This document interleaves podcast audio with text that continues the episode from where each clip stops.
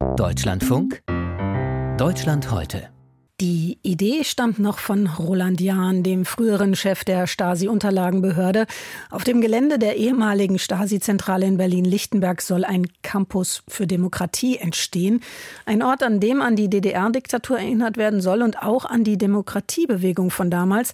Auch ein Ort, an dem diskutiert werden kann über die Bedeutung etwa von Demokratie und Rechtsstaatlichkeit. Klingt gut und die Idee fand auch viele Befürworter.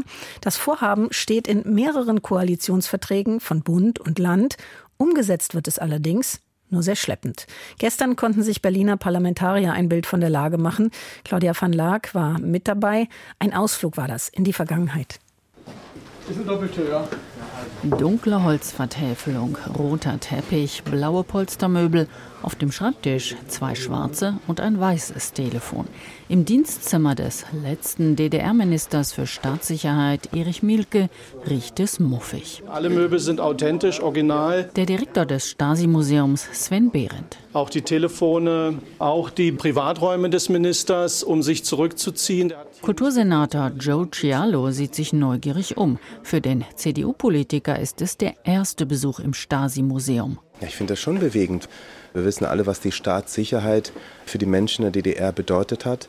Und dann in diese ganze Beklemmung auch mitzukommen, das ist schon ergreifend. Das Stasi-Museum ist gesichert. Der Rest des riesigen Areals mit insgesamt 70 Gebäuden, früher eine Stadt in der Stadt, wirkt selbst in der Frühlingssonne trostlos. Leerstehende 13-stöckige Plattenbauten durch einen Bauzaun gesichert. Das zentrale frühere Versorgungszentrum der Stadtsicherheit mit Läden und einem Kinosaal ebenfalls leer. Diese Gebäude wurden nach 1990 privatisiert. Der Eigentümer hat dort allerdings nichts investiert. Museumschef Behrendt. Vor zwei Jahren lag hier ein großer Haufen Sperrmüll. Da hatte eine Abrissfirma wochenlang Einbauten rausgerissen und aus dem Fenster geschmissen. Ich vermute, um die Verhängung des Denkmalschutzes zu verhindern, wurden dort historische Einbauten zerstört. Es ist das Grundproblem der damaligen Stasi-Zentrale. Die Gebäude und Flächen liegen nicht in einer Hand. Vor sieben Jahren sei sie das letzte Mal vor Ort gewesen, erzählt die frühere Sozialsenatorin Elke Breitenbach, jetzt Abgeordnete der Linken. Und man dachte, übermorgen geht es los. Und seitdem ist nicht viel passiert. Ich habe da ein bisschen schlechte Laune gehabt, als ich hierher kam. Und ich befürchte einfach, dass hier einfach auch immer mehr kaputt geht oder auch zerstört wird. Ja? Und das, obwohl Parlamente diverse Beschlüsse gefasst haben und die Zukunft der ehemaligen Stasi-Zentrale in den Koalitionsverträgen von Bund und Land verankert ist. Dazu gehören die 111 Kilometer Akten der Staatssicherheit, für die das Bundesarchiv ein neues Gebäude errichten will. Ziel sei ein Archivzentrum zur DDR-Geschichte, erklärt der Sprecher des Bundesarchivs Robin Misra. Was wir letztlich brauchen, ist jetzt ein starkes politisches Signal, dass die Campusplanung entsprechend der Beschlüsse in Bund und Land Gestalt annehmen soll. Es geht, das muss man auch klar sagen, um Geld. Es geht um Gelder für dringend notwendige Sanierungs- und letztlich auch Neubaumaßnahmen, die wir hier benötigen, um an diesem Standort weitermachen zu können. Ein Forum Opposition und Widerstand könnte zudem auf dem Gelände entstehen.